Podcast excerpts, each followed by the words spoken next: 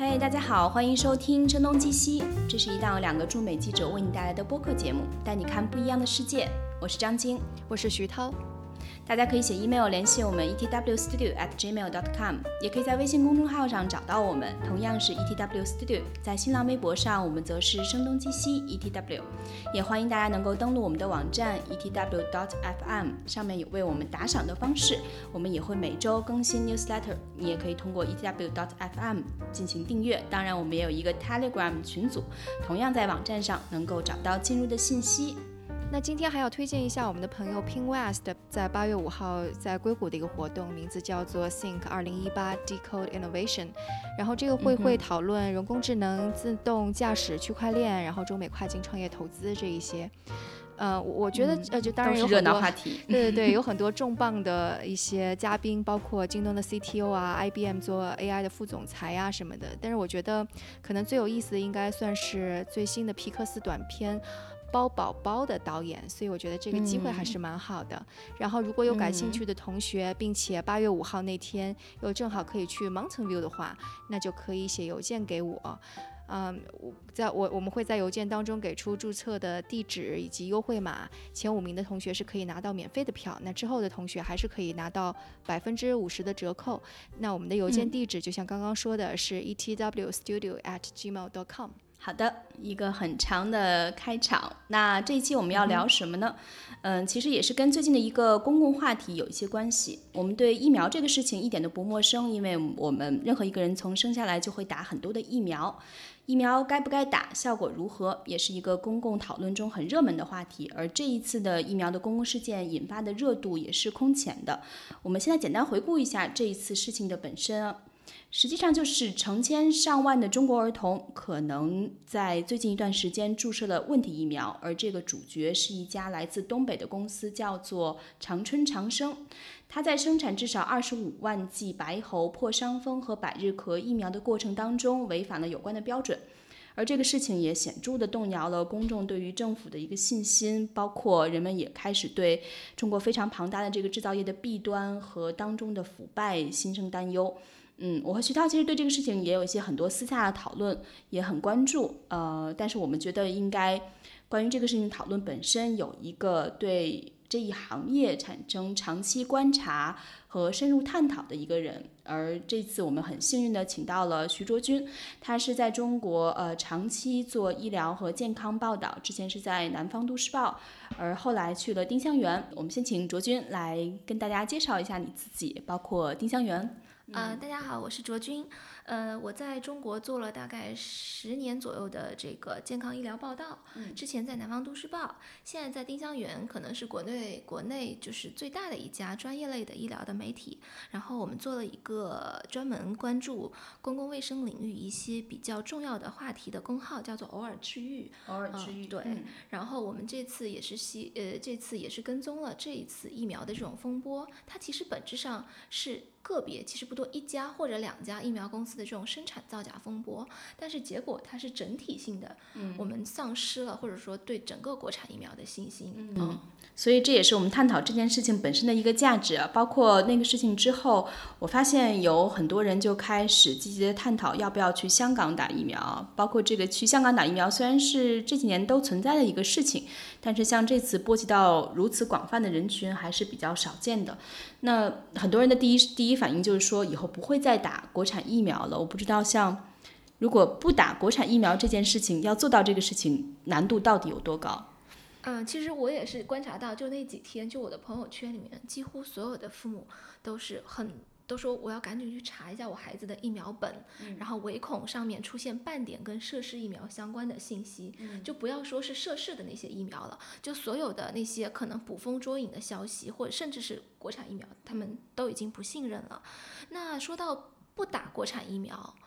呃，我觉得是我们先来看一下中国的疫苗，主要分一类疫苗和二类疫苗。所谓一类疫苗，就是我们强制必须要去打的，也是国家免费来，就是为为为广大的孩子来接种的。那这一类疫苗的话，如果说你需要免费的话，它就是国产的，但是你也可以自己就是在有一些地方啊，因为每个地方情况不一样，每个那个卫生疾控中心啊、医院不一样，那有些地方它也不一定提供这个进口的，但是有些地方它可以提供进口的，你可以选择自费去打这个进口的疫苗。那还有。种就是二类苗，就是呃。二类苗其实并不是说它不重要，而是说中国它可能出于一些卫生经济学的考虑，它没有那么多的钱能够覆盖这所有的疾病，所以有一些也很重要的。他说可以，你可以自己孩子的父母自己选择去打一些二类的疫苗，比如说一些很重要的肺炎的疫苗啊，什么 Hib 疫苗啊，都是一些卫呃世界卫生组织就推荐孩子的父母去打的这些疫苗。但是在中国它不是免费的，这种二类疫苗也是分国产的和这个进口的，你也可以选择打进口的。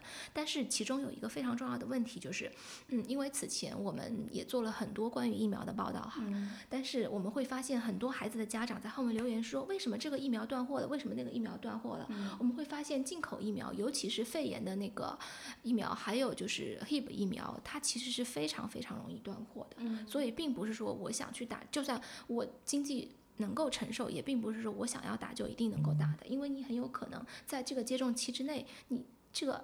那个进口疫苗就一直在断货。对，我记得好像也是这次事情以后看到是说，呃，之前有一个叫做十三价肺炎球菌疫苗，这个在中国已经断货好几年了，三四年的样子，所以有一段时间人们都会去香港打这一种疫苗。哎，为什么会断货几年之久呢？我不知道，因为我自己其实没有看到过断货几年，但是断货几个月是很有可能的。嗯，因为国外疫苗要进口到中国，它的程序是非常的繁琐和复杂的，嗯，包括它的抽检其实是比国产疫苗要更加严格的。嗯，所以其实是一个程序性的问题。对，而不是说可能它呃数量是达不到。对，还有一个问题就是，其实就在去年。就是有一家国外公司生产的，我忘了是哪种疫苗，它其实是拿批签发，它没有过批签发，对，它没有过批签发，就是它，它在批签发的时候会发现他可能有一些指标出现了一些问题，那所以他需要重新批签发，那这种的话，那就是可能会造成一一定时间的断货。所谓的批签发是一个就普通人能够理解的概念是什么？就是就是在中国，你需要就是不管是国产的或者进口的疫苗，你需要能够就是。进入市场上流通都要拿到中国的检验机构的一个批文，但是整整体上来讲，国外疫苗进中国的程序是非常的复杂的，而且它可能，比如说它如果出现一旦出现它抽检当中有一有一些程序上的不合格，或者说指标上不合格，它就需要重新来走一趟这个流程，包括它生产线上是不是有足够的量，这个其实也不是很确定。嗯，包括其实我记得大家很关心的这个 HPV，就是关于宫颈癌的这个疫苗。像我看到默沙东，他好像在二零零六年就向中国政府申请，但是可能到二零一六年左右，就十年之后吧，才可能。对，这是一个药监局此前的一个顽疾，就是新药进中国确实是，嗯，就非常的慢。很多时候在国外，这种就是更新一批的药出来了，它老一批的那个就它老一批的药还没有上市。嗯。哦，就说到上，就说到那个，就是为什么国外的疫苗进中国，就是那个呃，会非常的麻烦哈。呃，我可以举一个例子，就是去年的时候，应该是也是有一家外企的疫苗外资疫苗公司进口到中国的疫苗发生过这种效价不合格的情况啊。嗯。那这个其实是非常非常罕见的，因为就是，然后这次之后，其实嗯，这个我们当时还去问了一下这个外资疫苗的一个一个国内的工作人员，他跟我们说，他们的疫苗要进中国，首先要过自己厂家的自检关。然后出口的时候要必须检查合格，然后最后进口中国的时候还要过一道检查关，这等于说其实有三道检查关。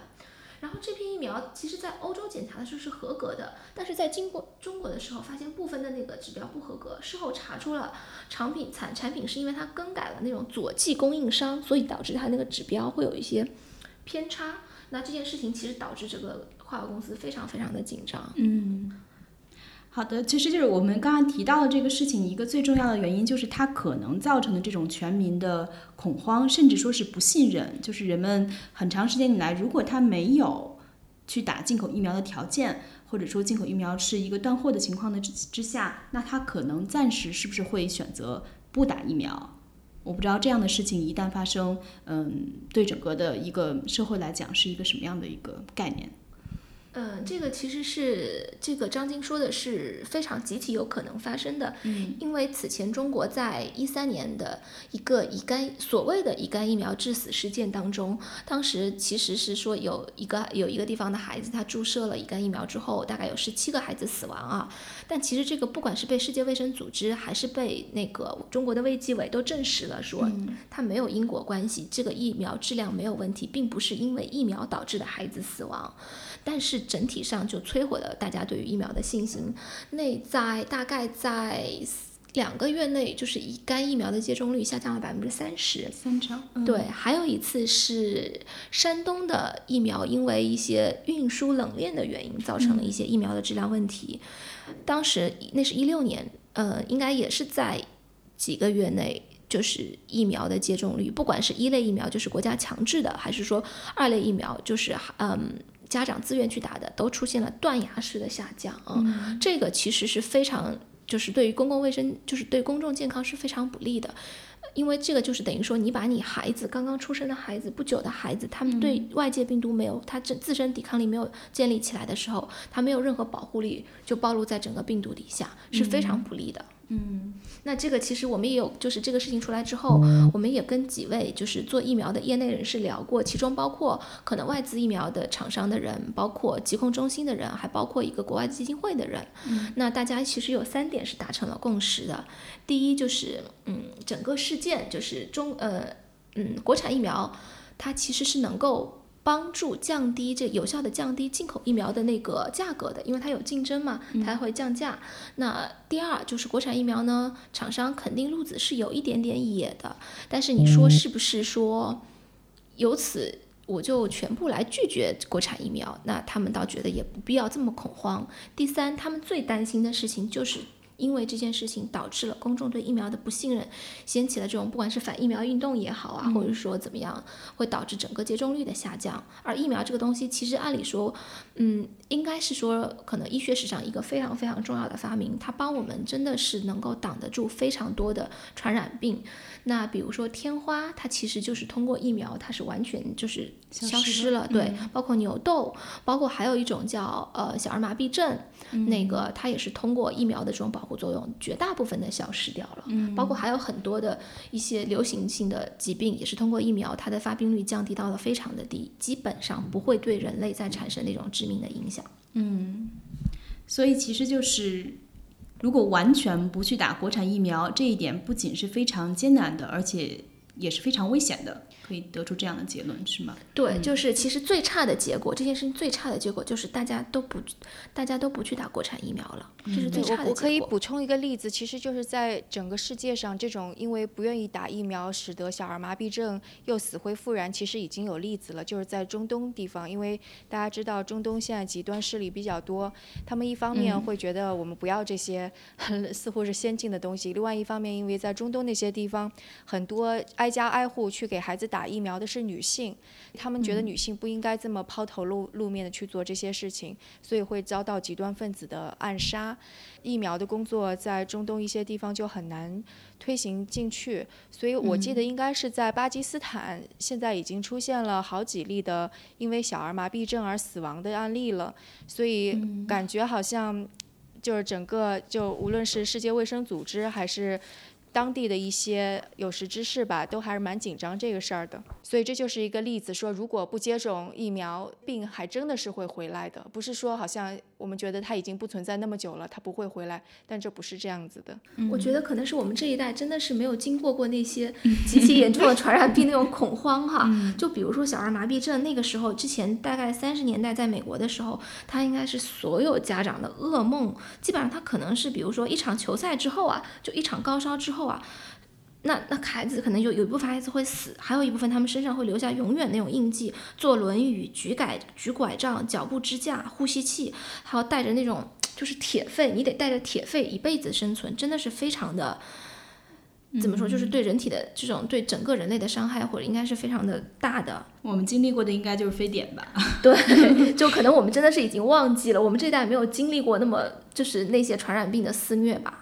对，包括这次，其实我有看到，呃，《三联生活周刊》他写了一篇比较短的文章啊，标题也很直接，就叫《疫苗的本质》。但是这个文章中，我觉得有一个观点，我呃还觉得蛮有意思的，就是说，呃，越多的人对某种病毒免疫，就会有越少人能患病，整个人群的健康机会就提高了，而这个现象就叫做群体免疫。这个其实也是为什么要如此大规模的去接种疫苗的一个原因吧。我想问卓君的就是这种所谓的群体免疫是对所有病毒都是适用的吗？还是说嗯就怎么去理解这个事情？那肯定就是现就是比如呃这个要分种类，比如说天花。嗯，比如说脊灰，呃，比如说那个小儿麻痹症，就比如说脊灰的疫苗，那可能比如说呃百日咳，就是有大很多的传染病，它都是可以通过疫苗来控制或者把发病率降到很低的。那有一些可能是不行的。那比如说就是一些流感的病毒，它是没有办法通过疫苗，真的是能够把它从。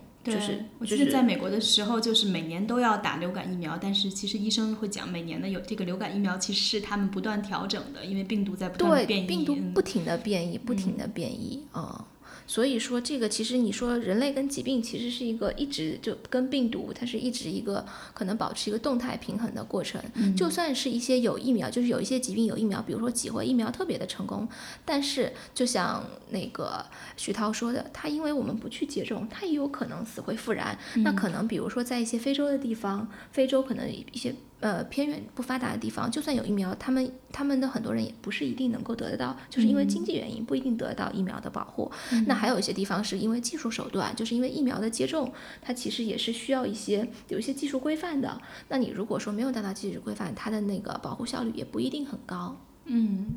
而且疫苗本身，其实在接种中也有可能会产生一些副作用的，对对，它会有一些不良反应。呃，其实一定要说的话，就是呃，对父母对父母来讲，它最好的，因为疫苗肯定是有不良反应的嘛。呃，一些比较轻的，就比如说发烧啊，什么红肿啊、瘙痒啊，但是还有一些特别特别少的，就是严重的不良反应也是有可能发生的。嗯，包括甚至致残致死。但是我要强调的是，这个是极少极少的，所以我们会把这部分人称为恶魔中签者。嗯，啊，这个形对，还蛮有意思的，确实是就是运气很不好的。对你可能在百万，就是可能发病率应该是百万分之一或者这样子一个很少的几率，但你确实是有恶魔中签者的，就是有极其严重的不良反应。所以我不知道徐涛知不知道，就是美国它应该是有比较好的对于这种恶魔中签者的这种赔偿的一套体系和方案。那据我所知，中国可能是还。不是很就不是很健全，在这个赔偿体系方面。嗯，对，其实美国是发现了一个非常两难的局面，因为就是这些那个恶魔中签者的存在，但是又又因为他们的法律制度还是挺完善的，所以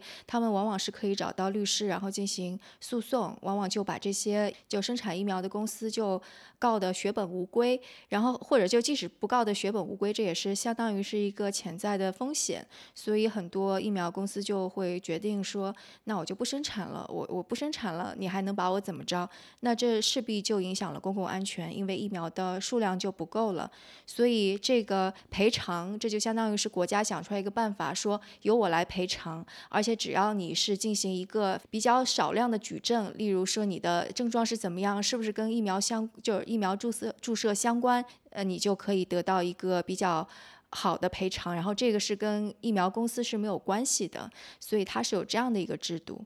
我想说一下，恶苗恶恶魔中签者，他其实是说在于那个疫苗的质量没有任何问题，包括它接种的程序、运输、生产全都没有问题的情况下，就是它也是会有就是极少量的这样子的发生。那所以说，它就并不是说疫苗公司的一个问题，可能就美国徐涛介绍的说，在美国它可能是由国家来赔偿，但中国确实这个方面是比较少的。那所以说中嗯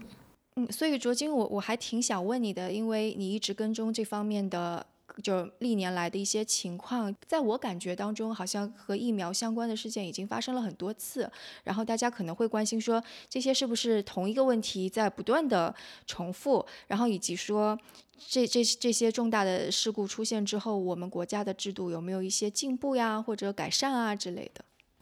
其实就是关于疫苗的安全，它牵涉到很多的那个程序啊、环节啊。像这一次出事的是生产环节，那之前可能大家也都知道的比较多的，一六年的山东这个疫苗事件，它是属于流通环节的问题。那还有一些，比如说再有一次的狂犬来宾，广西来宾狂犬病疫苗注射了，然后孩子呃就是死亡的事件里面，这个其实是因为这个。村卫生院去了那种假疫苗的窝点去购买了假疫苗，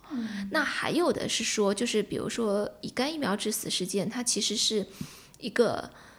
时间相关，但是并不是说它的因果相关。就是这有十七个孩子，他注射了疫苗之后，他死亡，但是并不代表他的死亡是由疫苗带来的。那但是就所以说他的那个问题的发生是方方面面的。但是就像徐涛所说的，因为我们发生过了太多的这样子的事件，疫苗安安全事件啊，这个被这个统在公众的脑海中，它就形成了他认为它都是疫苗不安全带来的。那所以整体性的就信任的崩塌，在这次事件里面，它就像一个多比诺骨牌一样，一碰就全面的就是坍塌了，可以说。嗯，那在制度方面呢，会有会有改进吗？就是一点点的进步之类的。呃，你要说就是细节性的改改善，我觉得还是有的。就是程序上，不管是说它在流通环节还是购买环节，哪怕是呃，特别是流通环节，我觉得就是可能改进还挺多的。因为此前几次出事的领域都是流通环节嘛，那。现在，因为就是疫苗对于冷链冷链运输、流通环节的温度要求是非常的高的啊，所以流通环节还是有一定改变的。但是这个一定改变呢，就是原来流通环节是由这个经销商、生产商他过来就是去去去承办的。那后来当时因为一六年的那个事件之后，它就由疾控中心控制了。呃，但是这个也会有业内人士表示一些担心，因为疾控中心它控制之后，所有的事情都不再透明了。对，所以不知道里面会发生什么。对对对，所以可能效果怎么样，是不是会比以前有改善？我觉得我们还是得再看吧，因为现在时间还不够长。嗯嗯，所以像生产，嗯，对，还有包括就是像这一次那个啊，就长春长生出事了之后，其实网上有很多文章说这个公司不是第一次出事儿，之前也有生产不合格，然后包括这个控股股东旗下的其他公司，它也会出事儿，所以。这这个是这个是完全没有改善的，对吧？嗯，我其实特别想讲一下这个，就是其实我本人对国产疫苗是相对还比较有信心的啊。但是这件事情之后，我觉得有一个让我担心的点，就是大家还是不必要对那个国产疫苗有什么恐慌。但是让我有一个担心的点是在这儿，就是中国的疫苗的生产环节的监管来看，和国际的那种疫苗的监管体系是比较像的。主要是通过那个药品生产质量管理规范，就是我们所知道的 GMP，和实施批签发，还有向生产企业派驻监督员这样的方式来进行的。我说的是生产环节啊，那其实很重要的一个是批签发的制度，就是每一种疫苗啊，就是在每一批，就是每一批它在上市销售之前，它都会由这个药品的检验机构进行资料审核、样品检验，就抽检。和现场核实的这样的监督管理行为，只有这个之后，然后这样子的药品检验机构才会给你，就是给你批文，就是你可以上市了，你可以卖了。呃，但是我我去查了一下，就是我们二零一七年的最新的生物制品批签发的管理办法，我发现是这样子的：批签发它可以采取资料审核的方式，也可以采取资料审核和样品检验相结合的方式进行。那就是说，其实。据我了解哈，最起码据我了解，很多东西就是药品检验是抽检的，所以很多的它是要靠你的资料审核的方式来做的啊。那如果说企业有心在资料审核这个环节造假，哪怕是你有批签发制度，你药品检验机构其实也是很难被发现的。你从这次就可以看得出来，这次长生生物出现的这个白百破疫苗和狂犬疫苗就可以看得出来，就是国家药监局的通报里面就是说，这个中检验对企业。报请批签发的疫苗对它的效价有它的有效性的指标进行的是百分之五的这样子的抽检，那所以这一批不合格的疫苗不在这个百分之五的抽检范围内，所以他们就拿到了，对，所以他们拿到了这个批签发流入市场，因为你你批签发主要是靠抽检加资料审核嘛，你资料审核，那他企业我有心在资料上审核作假，也是检验机构做不到的呀，啊。嗯嗯。然后这次事件里面，其实还有另外一个出事的，就是其实这个事情的影子是他狂犬病疫苗出事。狂犬病疫苗出事的，他其实是内部员工爆料。嗯嗯，对，这是一个非典型途径，不是说每个 每个对对每每每个这种企业里面都会有有有有有举报。他举报了之后，他们在进行了一个叫飞行检查，就是突击性检查。哎，所以就是我也跟业内聊了一下，他们的共识都是认为安全的疫苗它不是靠监管出来的，是企业生产出来的。那企业才是疫苗的一个生产主体。你说我作为一个监管机构，我不管是说抽检，还是说我派就是派派人去现场，就派监督员去看，或者说现场审核，他不可能二十四小时盯着。着你啊，也不可能对每一个批次疫苗的所有指标都进行这样的全面检查，所以这一次其实非常非常的恶劣，就在于这是企业的恶意造假，它破坏了整个的疫苗生产环节的监督体系，它破坏了我就是等于说企业和我们整个设定社会约定的规则。社会约定的规则就是我认为我们虽然就是是就是监管机构和你这个企业它是有制约的关系，但我认为我们还是共同一个战线的一个伙伴，对吧？就是，但是你这个其实很糟糕的事情就是。长生公司事件你把所有的国产疫苗厂家都拉到了公众面，就是我现在得把你当贼看了。嗯，那其实你破坏了整体我们的信任规则，呃，对，信任基础就已经被破坏掉了。我觉得这点很糟糕。就是其实因为这件事情也导致我自己会有一些。担心或者疑心，我的信心没有那么的足了，甚至说啊。但卓君，你知道吗？就是因为为了这次谈话，我也做了一些美国的案，就是案去找了一些案例。我会发现，其实美国很多药厂也是这样子的，就因为它的制度也是 FDA 去进行检查，然后这个药厂要自己向 FDA 申报。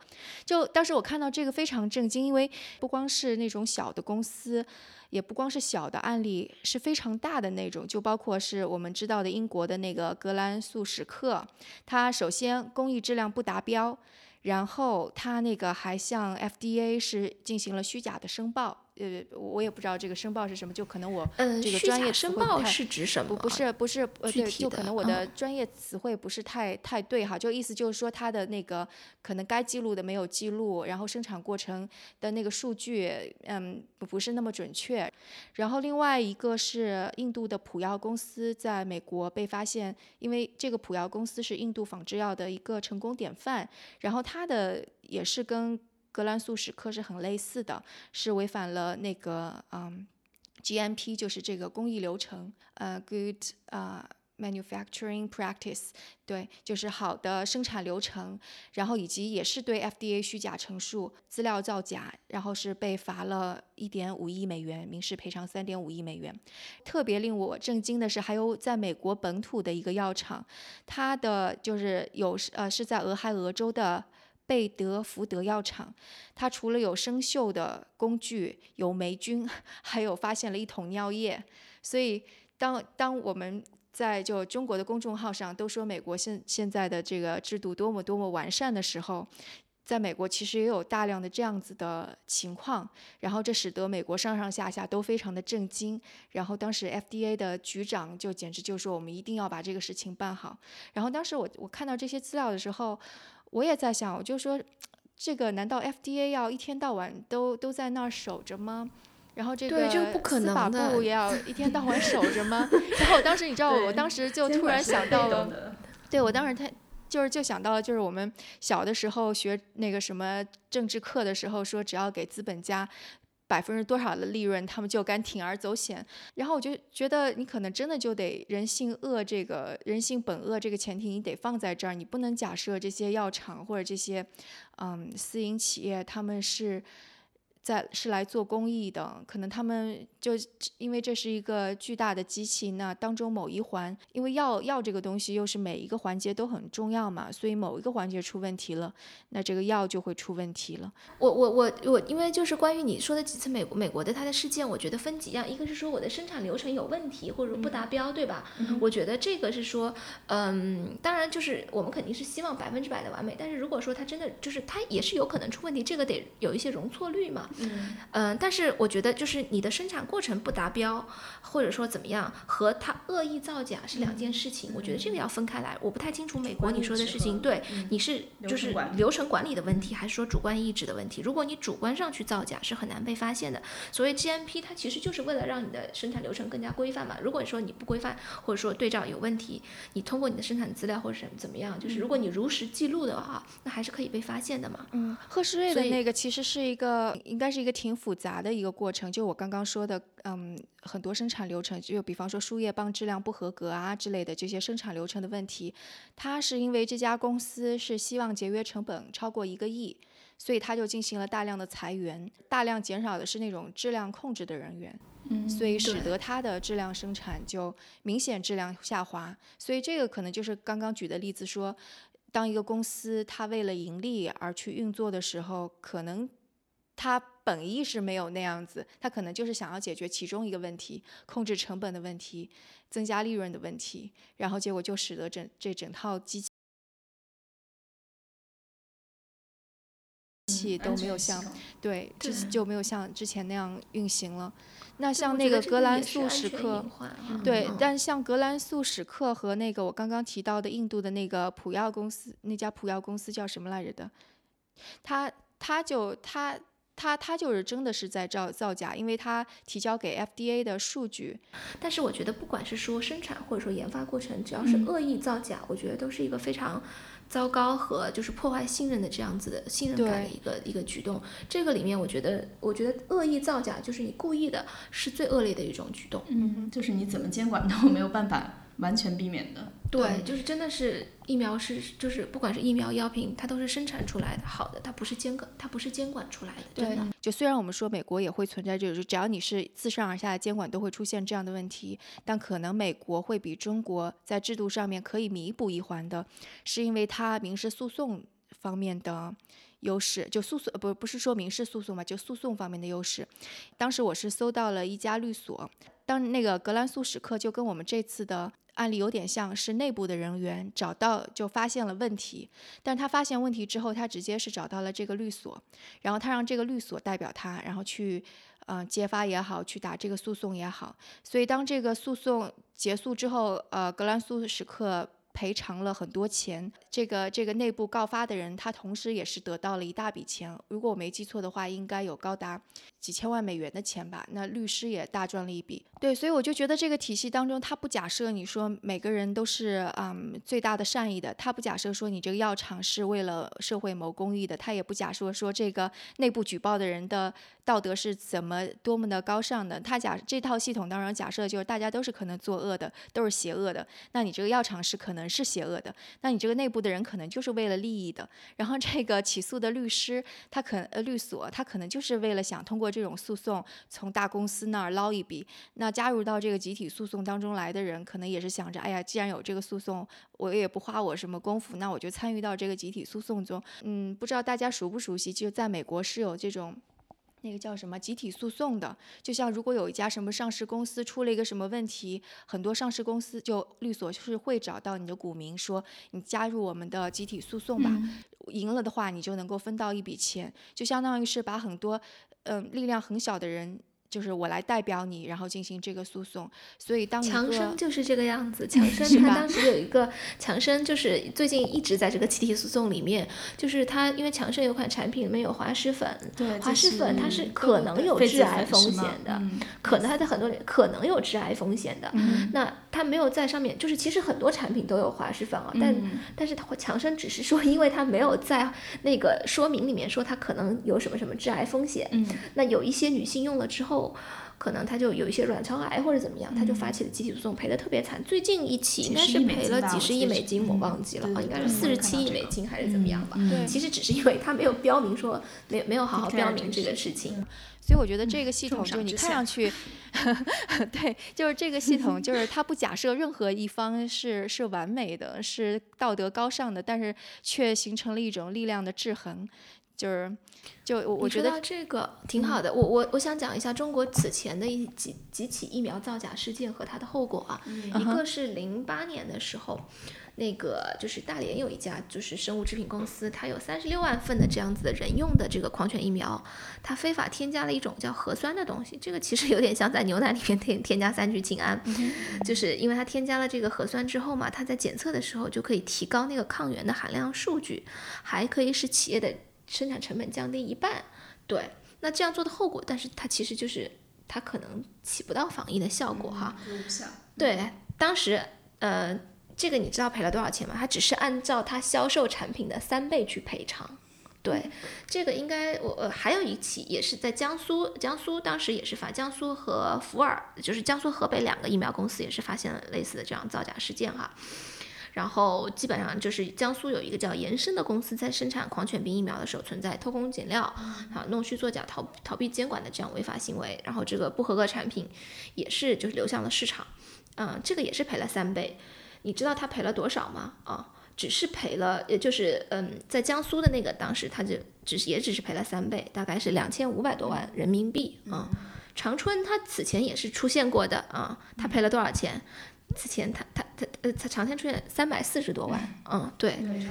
这个这个水平最多，因为就是按照中国的药品管理法，生产就是要求劣药哈，罚一到三倍，只有情节严重它罚三倍，这个属于情节严重的罚三倍。如果这次事件 能够推动这个做一些变革的话，我觉得也会让很多人有一些更强的防范意识吧。我来说一下比较吧，因为这个数据我还真查了。就我刚刚提到的格兰素史克，它是被罚款了六亿美元，我们说的是三百多和两百多人民币，六亿，美元乘以七，将近七呃不不对，六七四十二，四将近四十亿人民币。然后那个我说的那个印度的普药公司，我刚刚看了一下，它的名字叫做兰博西。然后它是刑事上面，因为它是分刑事，除了那个刑事罚款之外，还会要民事赔偿。它的刑事罚款是罚了一点五亿美元，然后民事赔偿是赔了三点五亿美元。对，这个基本都是上亿或者几十亿美亿美金的级别。对，对，是。中国基本上就是这个药品销售的最高已经到三倍了，而且据我们去问业内吧，这个这个药品管理法刚刚修订了不久，应该短时间内也不会再修订。对，对，包括我看到这个长春长生，它其实因为也是一家上市公司嘛，在深圳呃证券交易所上市的，它的毛利率高达百分之九十一点五十九。所以其实疫苗这个行业当然是非常暴利的，可能在中国也是相当于几百亿人民币的这样一个整体的规模吧。嗯、但是其实它恶意造假这个冲动，或者说应该怎么讲，不能 以此去这样讲，但是确实它是恶意造假的这个自己的主观意志还是啊、受到了这个利润的强烈驱动的。我想但是它的毛利已经百分之九十几了，为什么还要去造假呢？造假之后的毛利率会就会更高，但可能这个数据我觉得我不确认它是造假之后的毛利率，还是说它呃即便是提供正常的药品也能够保证这个毛利率，我相信还是有显著差异的。哎，你说的那个长春长生，它也是那个，就它的生产流程有问题，但是它虚假制造了数据的这个造假，对吧？对，是的，是的。嗯，对，其实我之前还有看到一个说法，就是呃，跟刚才聊这些跳出来的一些，因为在美国，我记得有一年，呃，有一次电影节的时候，一部电影是关于反疫苗的，然后，呃，本来是要上映的，是一个纪录片，然后后来就是在群众舆情的压力之下，这个片子最终是没有在这个翠贝卡电影节上上映。嗯，包括在美国也是长期存在这种叫挺疫苗派和反疫苗反疫苗派啊，就是刚才但我觉得美国就别说了，美国蠢的言论太多了，信什么 叫信奉原教旨主义，真的嗯这种蠢的言论很多。我觉得美国和美国，比如说 HPV 疫苗，我还我我们还做了一下 HPV 疫苗的功课，我发现就全球各地很多地方也是反 HPV 疫苗的，我忘了是澳洲还是哪儿还拍了一个呃就反 HPV 疫苗的片子啊。都快拿奖了还是怎么啊？就也很蠢，就也，但是整体上来讲，比如说在美国也好，在澳洲也好，或其他地方也好，它有很多种原因。比如说 HPV 疫苗，它可能是有一些宗教的因素，对，对，它会反，它会反。但是中国啊，反疫苗只有一个原因，就是担心它的安全，一定要说只有一个原因。对非常基本的一个原因，还是还不到那个讨论的层次。但是其实美国也有、也有这样的担心，因为我我不知道是是是哪一种疫苗，但是据说是打了之后会有自闭症的可能，我忘记是哪种疫苗了，所以我知道，我嗯知道哪种麻呃是塞，我来看一下啊，是叫麻腮风三联疫苗。啊，对，哦是，所以很多美国的家长他们也会担心这个，因为本来在美国就好像自闭症的发病率感觉好像挺高的。嗯我知道经常这个听说这样的事情。呃，嗯这我知道这个事情是曾经有一个医学，就是我这个我其实可以推荐大家去看一本书啊，就是张张妮也说让我来推荐书，叫勾勒姆医生作为医学的呃高勒姆医生作为科学的医学与作为救助手段的医学这本书挺好的，就探讨了就是、呃呃呃徐涛说的这个就是可呃麻腮风三联疫苗和自闭症之间的这样的联系哈。嗯那但是其实这个其实是因为当时有一个不不是那么负责任的医学研究来说这个马赛风的这个疫苗和自闭症有因果关系啊，然后但其实。最后论文论文的作者是承认他们不能够证明麻腮风疫苗与所描述的症状之间存在联系的，这种证据它其实不是不具备说服力的。但是因为它既然有一个就是所谓的正规研究出现了，嗯，那肯定就被反疫苗组织会拿过来运呃利用。嗯就我们还始终是说，对它前后的时间关系不是因果关系。比如说，我今天吃了一顿饭，明天我被查出有癌症了，难道是因为我今天吃了这顿 饭导致了我这个癌症吗？就是它要证实因果关系，其实是一个还挺复杂的过程啊。就是所以说，就是我觉得，当然这么嗯，所以说，但是所以说，其实不能够简单简单的下结论啊，是。这个疫苗就和自闭症有关系，就是目前为止，据我掌握的信息是。没有，就是我不能说它一定没有联系啊，但是最起码目前科学是没有发现它其中是有直接的联系的。但是因为我知道这件事情闹得很大，包括一些好莱坞影星，他都是说因为这件事情，因为自闭症，可能美国也比较担心，然后会非常的就是抵制有就是这种疫苗运动吧。啊，嗯，对，而且就感觉每年等到到十一、十二月，在流感高发期的时候，因为大家都在呼唤那个说你应该去打流感疫苗。然后每年这个时候，各大主流媒体一定会有一场轰轰烈烈的关于说，你不打疫苗的话，对你不打疫苗的话，就像张晶刚刚说的，这个群体免疫力会下降。你其实影响的不光是你自己，你是不但是对自己不负责，你对其他人不负责。但是流感疫苗这个可能又是另外一回事儿，因为最新的又一个研究说，流感疫苗只对可能某个年龄阶段有用，比方说青壮年有用，但对于小孩有一种说法是老人的。对对，不太管用的。对，而且好像是说，不但不太管用，反而可能 还会是不是有副作用啊什么？这个我就没有仔细去看了。所以就是关于这种流感的疫苗，可能。本身争论也很多，但是一旦它讨论起来，就会讨论的就就会被嗯其他的反疫苗人士就反其他的疫就除了流感之外的疫苗又会拿出来说事儿。对，我觉得就是我其实想，我今天跟还跟张晶说，我觉得这个事情跟那个就是我我看了《癌症传》里面有一句话特别有意思啊，他说就是公众只要发现一点点可能的致癌物，对吧？他就会特别歇斯底里，就觉得就是然后包括呃反垃圾焚烧啊或者怎么样这种哈，包括反。转基因啊，其实就是没没什么科学依据，他都特别歇斯底里，好像。但是，比如说你可以，比如说香烟哈，你随便随时随地任何一个角落，那么便宜的价格你都可以买到，而这是一种已经确定的已知的最强烈的致癌物，大家像熟视，就是大家就觉得熟视无睹一样在我身边啊。你与其担心说那么一点点就是不良风，那么一那么微乎其微的不良反应哈，你为什么不担心一下？二手烟、三手烟给你孩子，也有可能造成孩子的这种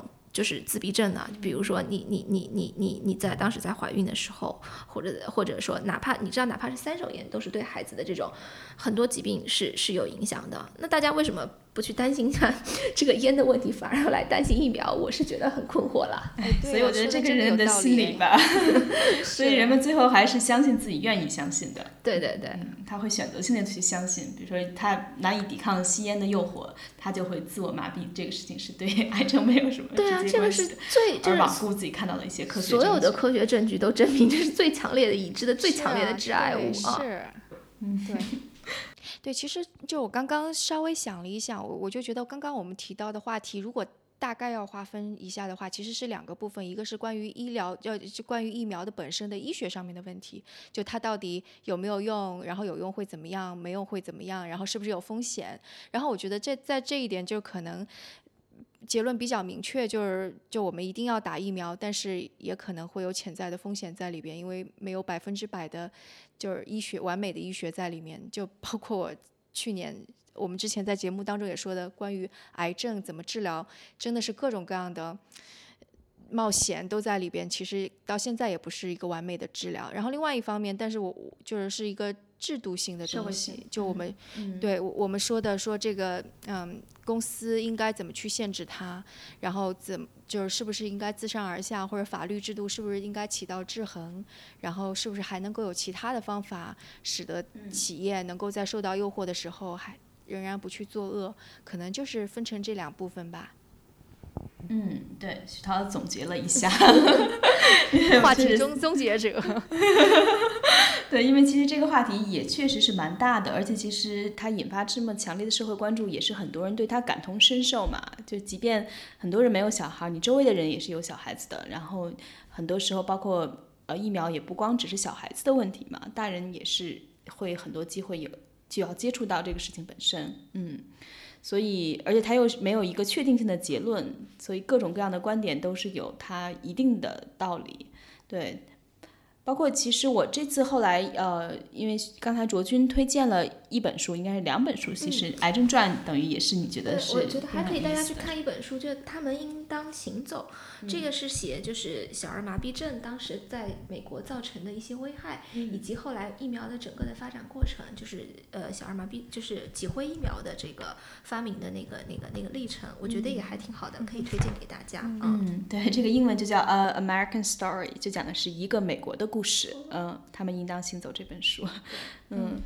所以我觉得还是一个可能比较完整的，就讲到这个脊髓灰质炎还有小儿麻痹症，对对对对的一个相关的社会讨论。呃，我这边是我有看到一本书，它其实是一系列的文章的一个合集。呃，我看到它是一四年，其实《纽约时报》有推荐的，后来我查了一下，豆瓣上已经把它翻过来了，叫做《免疫》，呃，然后它有三十篇。不同形式的文章组成，主要讨论的就是免疫和这个接种疫苗的事情。里边也提到了群体免疫的现象，比如说他提到这个，呃，当林州搬来很多黑人妈妈的时候，然后这个作者他会号召更多有条件的白人家庭去接种疫苗，因为认为这些黑人妈妈可能还没来得及为孩子接种这些疫苗。嗯，然后他其实里边。就是这个题材还挺丰富的，它有点像回忆录，但是也有点像文艺评论。它里边就提到了对疫苗的恐惧，其实是显示了人们对纯正、污染和相关性的深层焦虑。这个可能是翻译过来的文字啊，就是有一点点拗口。而他自己也是刚刚当了母亲，所以他在这种初为人母的经历之上展开了一系列的研究，去写了这本。嗯，很容易引起很多人共鸣的一本书吧，也是比较。我觉得这本书就是证明了刚刚我们的话题，说疫苗在美国其实是一个特别多的可以充斥着政治话题的一个话题。嗯。对，但是他其实最后也把它升华到了，其实他就说这个其实是呃人类和外部世界的一种相处，而且对于永远的这种不可知、不确定和不断变化的这个外部世界，有时候的是一种呃无力的反应，那种不呃信任彼此信任的这些脆弱啊，包括对疫苗的种种讨论吧，嗯，就我觉得还挺值得在这个时刻去翻一翻看的。嗯，然后另外我还想推荐一本是，呃，我记得在一四年前后的时候，因为当时西非的那个 Ebola 就是埃波拉病毒也很猖獗，所以当时有一本书是二十多年前出版的，又重新成为畅销书。血疫吗？呃，叫做《埃波拉浩劫》。嗯，然后这本书当年就其实已经卖出了几百万册，后来就是算是畅销书，也是畅销书吧。当那个埃博拉病毒重新回来的时候呢，这这个作者就打电话给《纽约时报》呃《纽约客》的主编 David Remnick，就说他想去现场。他几十年来就想了解这种病毒，然后现在他终于爆发了。然后他 后来他在纽约客上就写了一篇文章，就讲的是科学家怎么给这个病毒的基因组进行一些嗯那种测序，然后呃里边也讲了一名大夫在一线如何治疗这种病毒，但是最终又失败的故事。嗯，所以我觉得这个也也是一个很典型的一个完整的。比较完整的讲一个病毒的蔓延和人类和它抗争的一个故事吧。嗯，埃博拉浩劫是那个，就是中文有翻译版，就叫血疫，应该是，就是那本。OK，OK，英文的直接的译法。嗯嗯，对，因为是一个很老的书了。嗯，但是那本书还挺好的，他他给我一个印象，就是说个题外话，他给我一个印象特别深刻的是说什么？嗯，当时是在华盛顿的郊区，在一个猴舍里面发现了埃博拉病毒，多可怕，对吧？当时，但是军方根本就不敢进那个猴舍，是因为他没有得到猴舍主人的授权。对，包括其实我后来也看到关于埃博拉病毒的疫苗的事情，也是讲到，其实在这个疫苗在西非爆发之前，呃，十年前这个疫苗就是已经被生产出来的，被但是就是没有大规模的去呃。这就被制造出来，但是没有大规模的去生产。然后后来，当这个这个病毒爆发出来的时候，因为它已经不断的变异了嘛，然后要继续去开展它的研发工作。所以我当时还觉得很好奇的是，呃，其实很多的疫苗是不是都是一种滞后的行为，或者说，嗯，它是一个事后的行为？呃，因为这个可能我，但是我觉得这个涉及到各个国家的政策选择和卫生经济学的问题。嗯比如说中国，它就挑选了七种是做强制免疫的，这个也是因为有一些很重要，比如说十三价肺炎的那个球菌疫苗，包括 Hib 疫苗都很重要，但是它并没有强制去去接种，就是因为经济的原因啊。嗯，还有优先排序。对，那比如说，比如说狂呃，比如说狂犬疫苗，它就是应该一个事后保护，它不可能说我每个人就是事前就是无差别的来接种啊，包括 HPV 疫苗，嗯。所以倒也不完全说是一个补救的因素，因为可能现实生活中还是会考虑到卫生资源的可及性嗯和，而且病毒又是如此千千万种。对，而且病毒它的包括它的变异啊，嗯，对的。对我还突然想起来，但凡是那个啊、大陆的小孩，如果比方说移民或者要在那边上学，即使你已经打过乙肝疫苗了，你还是会嗯要被去检验一下，然后确保你的身体当中的疫苗是不是有活性。